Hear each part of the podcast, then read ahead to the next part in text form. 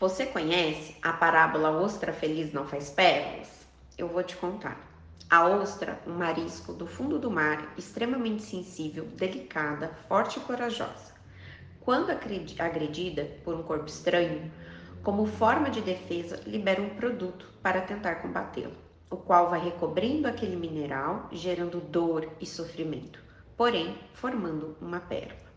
Assim é você nesta caminhada uma mulher sensível, delicada, forte e corajosa, que, mesmo diante dos desafios, mantém se reconstruindo e tendo a certeza que a cada reconstrução nascendo uma pérola. Você é esta coleção de pérolas, uma mulher especial e essencial aos olhos de Deus. Procure olhar mais para você com amor, carinho e zelo. Busque sempre cuidar da sua saúde física, mental e espiritual Sim, você é a pessoa mais importante para você mesmo. Quando você se ama e se cuida, você ensina todos à sua volta como se, como se deve amar e cuidar de você. Apaixone-se por cuidar de si mesma. Com carinho, doutora Fernanda Fernandes.